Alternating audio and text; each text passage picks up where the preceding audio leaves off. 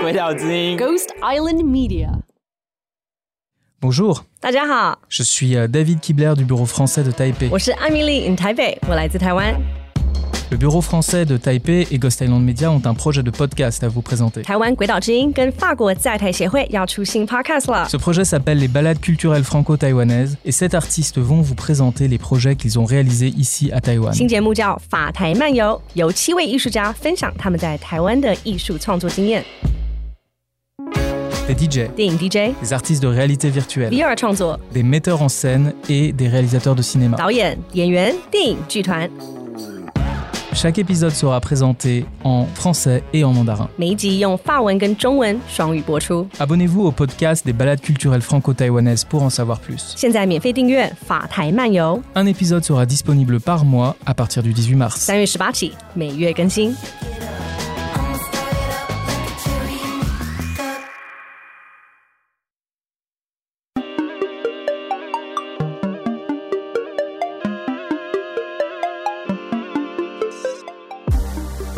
然后全部拿完那些 license 之后，你才可以正式的开。中间大概一年一年半。在 Puerto Rico licensing 是的确是很复杂。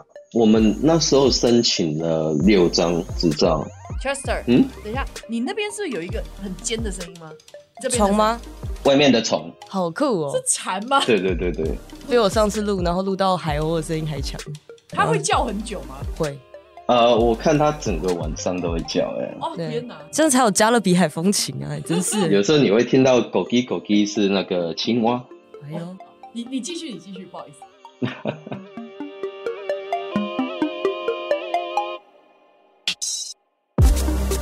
现在是下午四点二十分，你正在收听的是鬼岛之音电台大麻烦不烦节目，我是惊喜律师，我的专场是解决大家的大麻烦。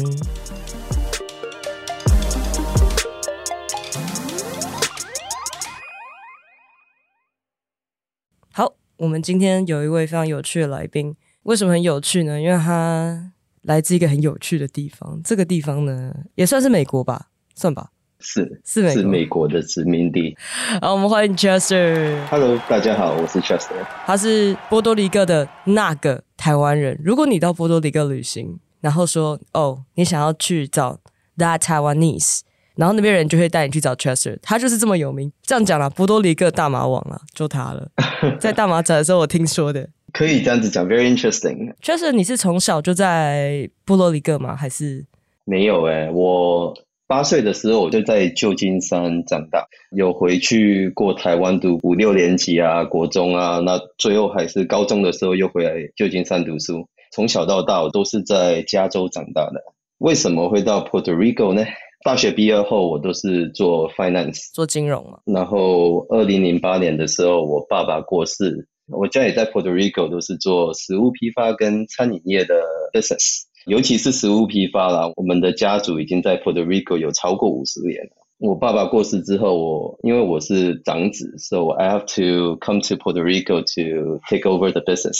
可能各位呃听众朋友不知道说波多黎各是什么样的地方，它在加勒比海。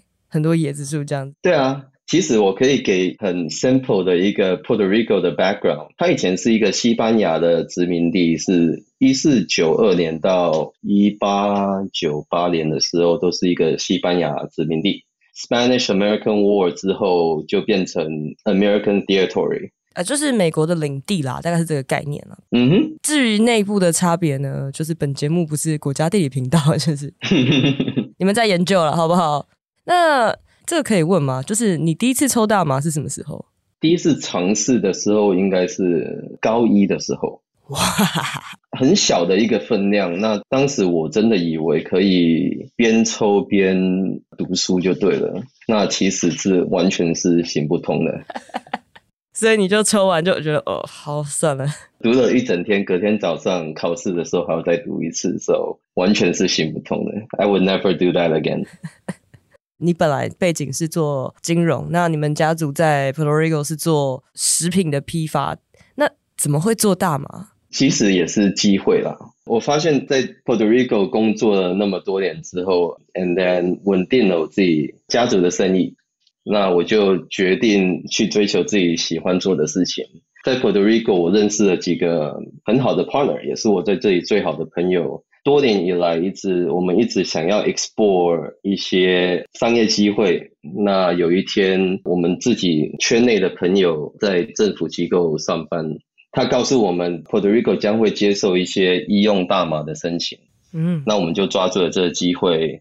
我们知道大麻合法的那一天，will eventually come，因为大麻的 industry。在美国已经 collect billions of dollars 的税收入，也带来社区很多的贡献。It was really easy to convince 呃、uh, 我身边的朋友跟 investor to tell them that this is 一生一次的机会。除了工作努力之外，运气 plays a very important role。嗯哼，当然可以用到我之前那么多年学下来的 operational knowledge。 所以那时候是几年的事情啊？那时候你决定说，OK，嗯哼，这就是时机了，这就是我现在，我现在都稳定了，我要做我想做的事情。我朋友也刚好在政府机关里面，然后你也觉得说，终于有一个时间可以去弄一个新的 business。这已经是六年前的事情了，二零一六一六一六左右。哇，那个时候，那个时候加州应该只是医疗用合法吧？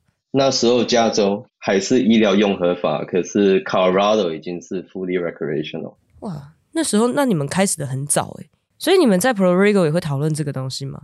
有，常常都会讨论。嗯，那时候 Puerto Rico 会想要走 medical 的路线，也是因为税收入很 interesting。很多的 regulator，很多 state 都想去尝试看看可不可以有这个 income。哎，所以当时在就是六年前一六年左右的时候，在 Puerto Rico 完全是没有合法的大麻情况下，大麻普遍吗？非常的普遍，black market 也是非常非常的 strong。那那时候你们怎么买？打电话给 dealer，在游客的地方，你可以走进一些。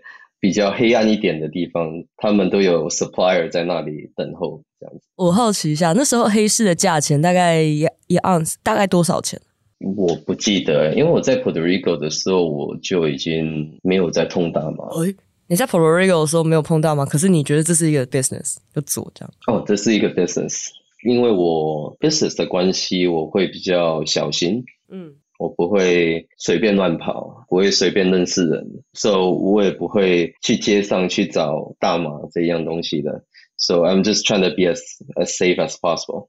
了解，就是因为很多人都会觉得说，哦，你做大麻生意，你一定是一个非常大型的 stoner，就是用很凶的一个人。就其实好像我们访问起来几个，其实都不是这个状态，这很有趣，就没想到就是 Chester 也是这个状况这样。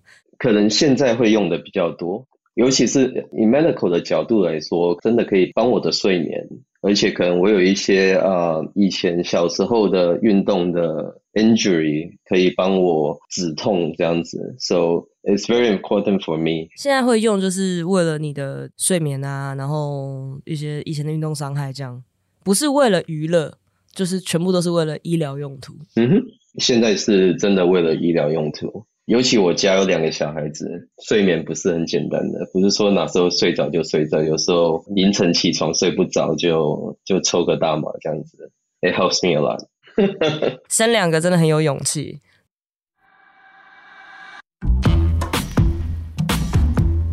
之前有提过说开大麻店其实很麻烦，你要超多张 license，你要很多张执照。但那时候你拿了六张执照。我们一开始是申请直接申请六张执照。那时候政府的预测是怎么样？我们也很担心，说他们会不会在很 beginning 就 cut off license 的 application，所以我们就打算说，OK，maybe we can open three，but let's submit six and see what's what's going on。我们也希望就是说，OK，maybe we get three and we'll be happy，but 嗯，啊，我们拿到六张。所以其实是开一间店只要一张执照，可是你们想要开，当时想说开三间，但是为了安全，你们就申请了六张这样。没有错，就六张都拿到。没有错。哇塞，果然是波多黎各麻王，听起来。不要以为这是小打小闹的几间店。你刚开始说一开始开三间嘛，你有六张执照对吧？嗯哼。你现在开几间了？我们现在已经有十一间，哇，还有三家 under construction。So by the end of Q3 next year，我们就会有十四间。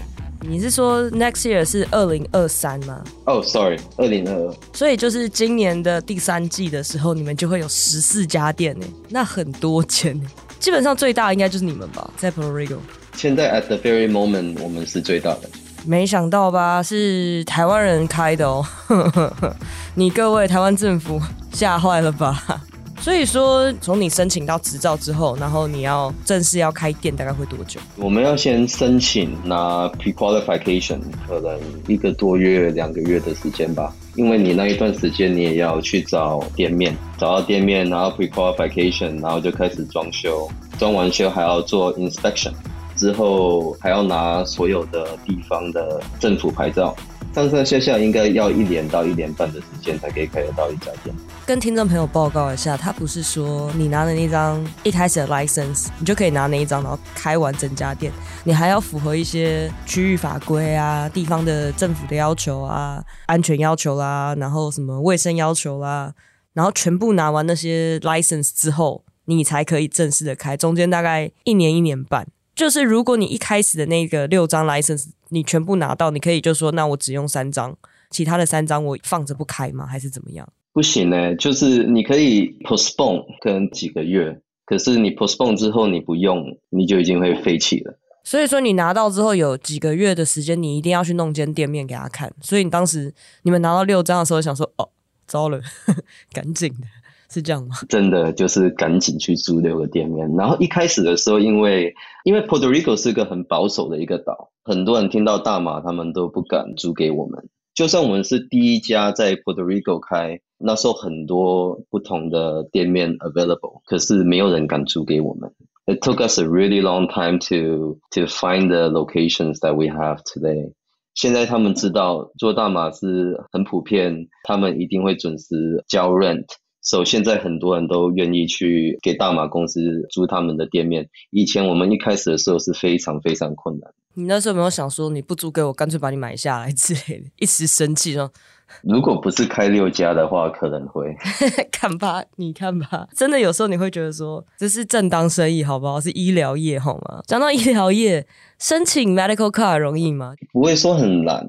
可是，嗯，我们首先要要去找一个 certified doctor，给你 certified 之后，他就会寄给本地的 Department of Health，那他们可能几天到一个礼拜之内，他们就会给你 license。其实听起来还好诶，就是从你去看医生，然后医生把许可寄给卫生主管机关，然后再发。我大概一九年去加州的时候就玩过一次，我朋友就是说，你要看我们这边申请 medical card 多容易吗？我说好，然后他就打开他的手机。然后就视讯跟医生通话，然后说从头到尾，从他拨那通电话到拿到那个 email，大概一个小时吧。我们去吃个东西回来就已经寄过来，说好了，你现在可以拿这张 PDF 去买大麻。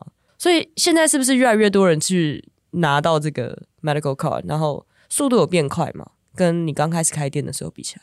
我觉得速度没有变快，可是还是很多人就申请了。很多人申请，也很多人因为这个 system 没有说很 efficient，让很多人都觉得很生气，宁愿可能就是回去 black market 买。它的 system 需要很多的 improvement。我们的 industry 其实 it's a very successful industry，所以收入也收了很多。嗯，可是那些钱不是回到我们的 cannabis department。全部都是回去 IRS、嗯、收税的那个部门，地方国税局。IRS 再批发，再分钱下去不同的 department。虽然钱是 Cannabis Department 赚的，可是没有分到对的地方。So research allocation 全部都是都是有点错误，就对。简单来讲，就是大麻的税收不是全部用到大麻产业里，是他们把它收进去之后再分到各个部门。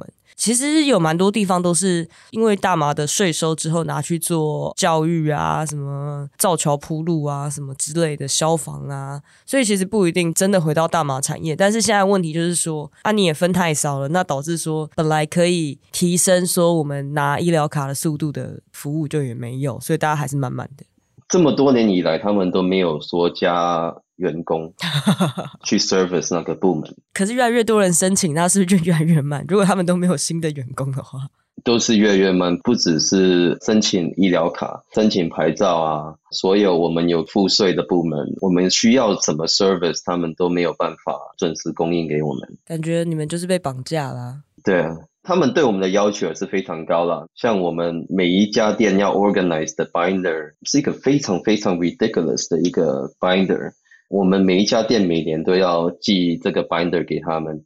efficient 的时候可能几个礼拜就回复，有时候一年都没有回复。可是我们每个每年都要寄这个 binder 给他们。所以你们每年的查核表，假设说现在你可能会不知道说一九年的查核到底有没有过，然后那个资料到底有没有 fulfill 他们的要求，你现在可能现在还不知道，是这个意思吗？对，可能一九年、二零年才会知道。天哪！要看他们那一个月要不要上班的这样子，他们的确是不够人手，也太 casual。哎，所以说你刚刚说有人因为 medical card 太久，然后他就跑去黑市买。那现在黑市的价格跟店里面的价格大概是多少吗？我们就以 gram 来算，因为现在的市场没有去年那么好了。现在的市场，我们现在是 oversupply 的一个的 scenario 来说，现在在我们的 license market 一个 gram 七块八块你都可以找到。你 A A quality 的现在是十一二块一个 gram，你都已经可以可以买得到。Black market 也是拿我们的 market 来做他们的呃指标就对了。嗯，Black market 也没有办法卖得很高。It's completely a buyer's market right now。所以现在 Black market 大概一 gram 可以卖到多少？你有概念吗？没有差很多啊。可是，在 legal market 的话，因为全部你都有 lab tested。至少你知道你的货没有 pesticides，没有农药。从种子到 end product，你都知道每一个过程是怎么样的。 You know you're getting a safe product。在合法的地方买，它是有产销履历的。你可以从农夫是谁，中间谁种的，然后种子哪里来的，然后 processing 怎么样，你都知道。黑市没有这种东西，不可能。更何况 pesticides 对人体，尤其是你要你要把它点成一个烟这样子，You know it's really bad for your body。I still prefer uh legal legal market。真的啊，因为在黑市买就是没有办法的情况，抽一些来路不明的东西，不如你就多花两块钱。两块钱其实一杯饮料吧。所以其实现在大家去黑市买，其实很多都是因为 medical card 不好拿嘛。有一些人是因为 medical card 啊、呃，因为他可能做的一些职业不允许他们抽大麻。哎，有这种职业？有一些可能你在保险公司啊，你做一些呃 medical 的职业，他们不希望他们的员工是拿到这个大麻牌照，或者是你有枪支的牌照，他们也不给你有这个大麻的牌照。这个很有趣哎。他等于说你，你你如果从事特定的职业，或是你有枪，你就不能服用特定的药物。我觉得这个这个逻辑也是蛮有趣的。到现在还是还算是 federally illegal，所以很多都是靠不同公司他们自己的内部的决定。我今天第一次听到这个，这个真的是一个很有趣的资讯诶。那就是我记得之前在 COVID 的期间，然后很严重的时候，大家都被关在家里，然后很多人都一直在买大麻。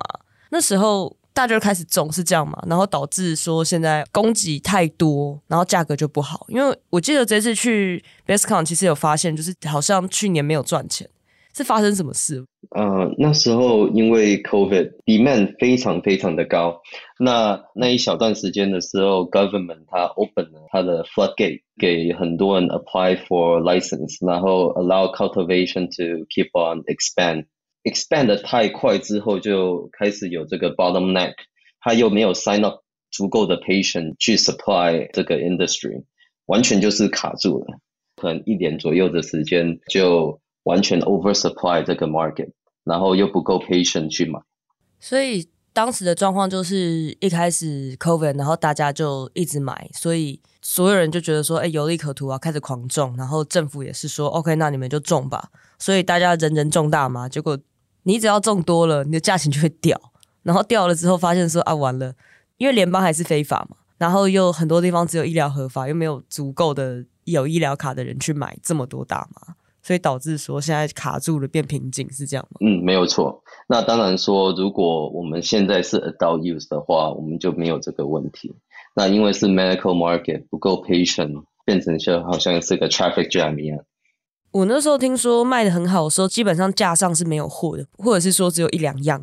对，我们，我们已经卖到卖到我要把价钱标到天价这样子，希望人家不要买太多。我还要 limit 人家，你的 limit 今天就只能买五个 gram 或者是十个 gram 这样子，担心人家买太多。那时候 supply 完全不足，我每天的工作就是要去 market 去求人家卖给我们，非常高价，我们还是要买，just to keep the store open。因为呃、um,，flower 永远都是一个 dominant。你进去一家 cannabis 商店没有花的话，人家一定会转头走出去。对，没错。就算我是我不买花的，我都买 edible，我还是会看到说，哎，这边没东西啊，那我走喽。这个蛮严重。那那个时候大缺货是一九年底还是？哦，这都是去年的事情。哦，二零年。对。什么时候变成就是过量？过多 supply 开始应该是去年的四月份左右。就是从 COVID 开始到去年的四月份都是非常非常的 hot，那四月份开始就有点在 oversupply 了。它延迟了一点点，因为很多 supplier 他 hold 住那些 product，他明明知道那些 product 卖不出去，可是他 hold 住，他想要把那个价钱 hold 那个高价越久越好这样子，然后 hold 到他们自己也受不了了，那价钱才开始降低。哦，现在很多送出去，它完全是 consignment 给你说，哎，你卖完一个月，我再过来收钱。你刚刚说你价钱调到天价的时候，那时候你是卖到多少钱？一个 gram 我可以卖到十七块吧。十七块，十七块，大概五百多块台币，原本的三倍呢，很惊人呢。哦，现在现在这个价钱是不合理的。我觉得一个 healthy market 应该是在。十到十五块钱左右，嗯，那当然是 A plus plus 的 product 是另外一个算法。当然，天哪，因为大家都觉得大麻很稳定，大麻一定大赚钱，就没想到就是有一天就是满手大麻出不去，有这种事。所以说那时候 legal market 卖不掉，所以那些大麻最后去哪？legal market 卖不掉的话，就是要毁灭。哈如果你你是种植大麻，你有 manufacture 的话，你可以先把它提炼成油。你可以推那个期限嘛？嗯，那如果你没有这个 manufacture process 的话，你只有花，一的你就很低价的卖出去，要不然它的期限就是一年，一年的时候你就要把它毁灭掉。原来这就是为什么我买 edible，然后那些饮料变超级便宜的原因。你 就觉得奇怪，花的价格便宜，那可以理解，那怎么会做成加工品比买花还便宜？原来就是在消化之前。产量过剩的那些产品，原来事情是这样。没有错，没有错。你可以选择以下的方式支持大麻福帆：每集听一百遍，把节目推荐给身边一百个人，或者是到大麻烦不烦泽泽募资计划支持我们。你大便的时候也可以听，重训的时候也可以听啦，慢跑的时候也可以听，好不好？我觉得重训卧推的时候听有点危险，因为可能会岔气。除此之外，请在安全的情况下，你就放着让它跑，让我的声音变成你的背景白噪音。OK，感谢大家。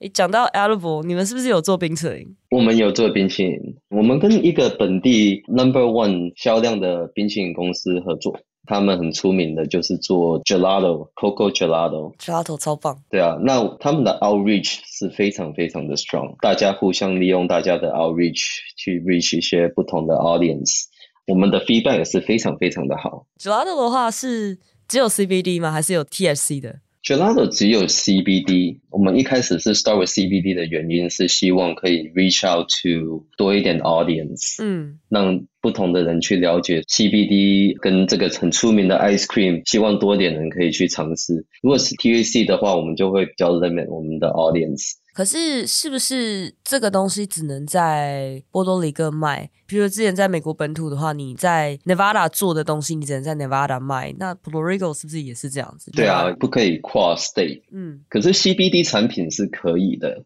所以我们 Go for CBD 是因为加油站也可以卖，超级市场也可以卖，我们自己的商店也可以卖，餐馆也可以卖。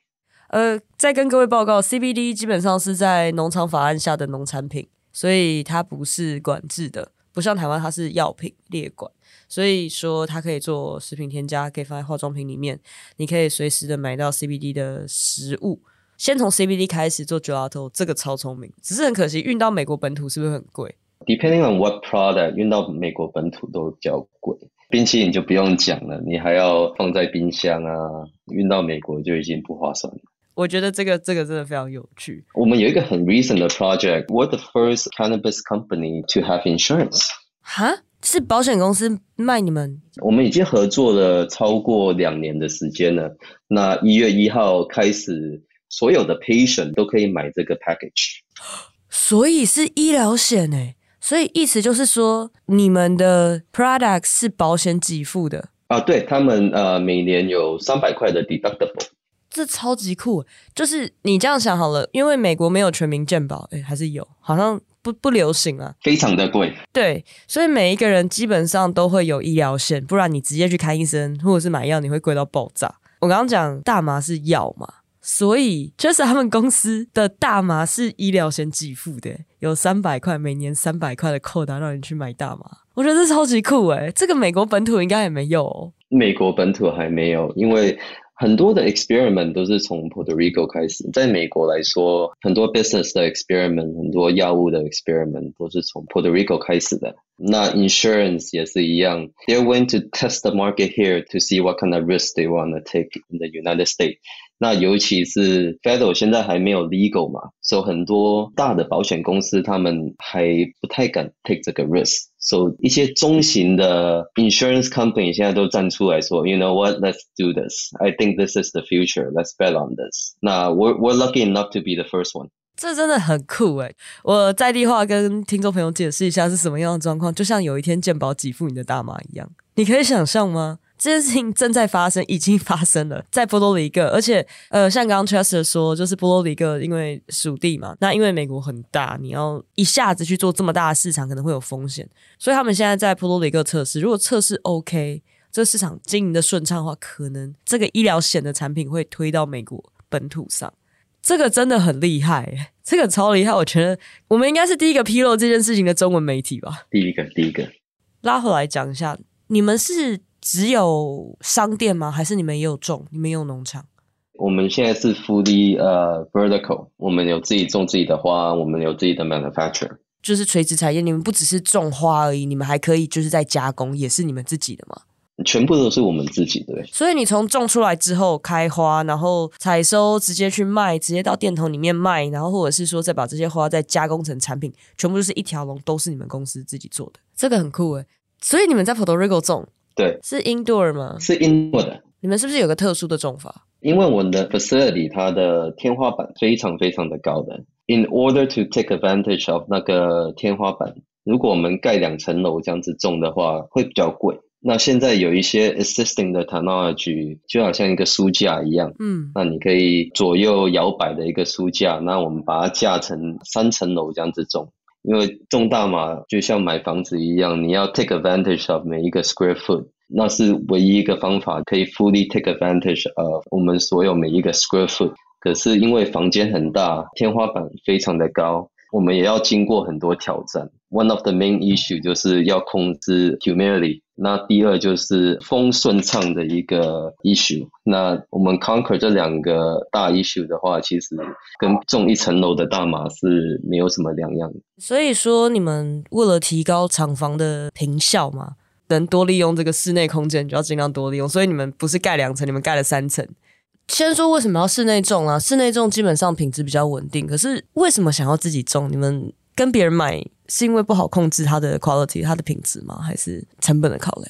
成本的考量。嗯，呃、uh,，cost management 是非常的重要。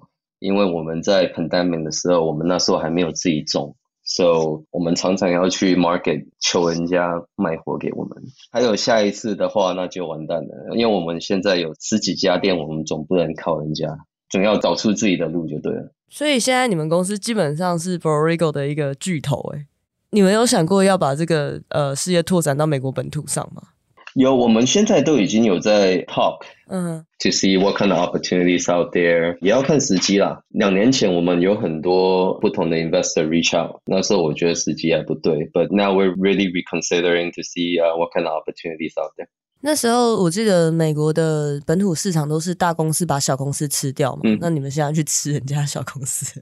我们现在很多 merger acquisition，接下来你们只剩下发明自己的品种。对啊，seed，我们也希望真的有一天可以自己 create 自己的 strain，自己的种子。I don't think that is far away。这样讲好了，如果你有一天你们要做自己的品种，你要叫它什么？一直都想要一些比较 ghetto 的一些 strain。我们很多名字都在 brainstorm。嗯，这里西班牙文有呃、uh, street 的西班牙文叫做 calle。calle。我们要靠一个 street brand 就对了。嗯哼。那我们很多很多 idea，but、uh, we'll let you know when that、uh, when we start doing it。好哦，好哦，很好期待哦。那它会是什么样风味？它会比较就是让你很嗨的，还是会让你就是比较比较久一点的那种？我们哦，风味上啊，是酸的呢，还是比较 herby，比较比较草本味？你有想过？我突然有兴趣了起来。其实我们也是在追潮流啦。嗯，像最近最近大家都知道，like 越 purple 的花越多人喜欢。But we don't know what's next year. Next year maybe it goes to orange. Like 对啊，you know? 有可能大家又橘色又喜欢橘色。对，So 我们也是跟潮流去走。讲到潮流，你们的包装设计是也是自己来吗？还是你们有跟一些那种潮流的店做什么 skateboard 啊这种 design 合作？我们的设计现在都是自己来，我们跟美国的公司都有在合作。你应该有听过 Higher Standard 啊？有，对，他们是走一些比较 high end 的路呃路线。我们公司是 Puerto Rico 的 distributor。哇，他们整个 catalog 都是我们在 distribute 的。哇，有有一集有讲过，就是我在切尔西市场里面看到一个超级 gay 掰的店，里面会有那个什么爱马仕的盘子给你当 tray 的那种。大家想象一下，它不是在那种很 ghetto 那种，它真的是 higher standard 很 fancy 的店。他们是上市公司，所以他们的 catalog 是非常的大。我觉得呃，有机会应该要带台湾的政府官员去 Puerto Rico 一趟，去看一下那边的发展。台湾的官员随时欢迎。那我觉得他们很需要看诶、欸。讲到台湾的官员，你觉得台湾的企业、中小企业里面可以加入这个产业的，你觉得有哪几个面向？我觉得台湾有很多 technology 都很适合种大麻。台湾的种植业都是非常呃发达的。当你懂得种植，对他们来说种大麻是非常简单。Assisting technology in Taiwan, LED infrastructure，嗯，是台湾什么都有，只是要 tweak 一下，加一点经验。当然，这是一个新的 market，一定要做很多 research 去了解有什么是有效无效。应该说，这个市场里面会需要什么样的设备？这样讲好。上次呃，嗯、你也去 MJ Bits，嗯，其实设备都有，什么东西都有，嗯、可是他们的 service 都是马马虎虎。我觉得台湾的器材仪器是可以有竞争力，可是很重要的就是那个 service。Service 是非常非常重要。如果你没有 service center 在美国，it's gonna be too competitive。今天非常感谢，就 Chester 跟我们讲了很多很有趣的东西。对啊，我可是我是觉得说，台湾有一天如果要决定要合法的话，其实有很多事情可以做啦。那我们今天非常感谢 Chester 波多黎各马王的分享，谢谢 Chester，大家拜拜，拜拜。你们会剪接到很好听，对不对？会，当然，当然，当然，一定要的。我有点，有点，别怕，别怕，off the place。OK，没有，没有，我觉得很棒。谢谢，谢谢，拜拜，拜拜。以上节目为主持人个人经验分享，非轨道立场，亦非针对特定案件提供法律咨询服务。大麻烦不烦？由李金奇律师主持，轨道之音凯西制作，Dino 剪接混音，在 Future World 录音。大麻虽有神奇疗效，但过度使用还是会让你脑袋坏掉。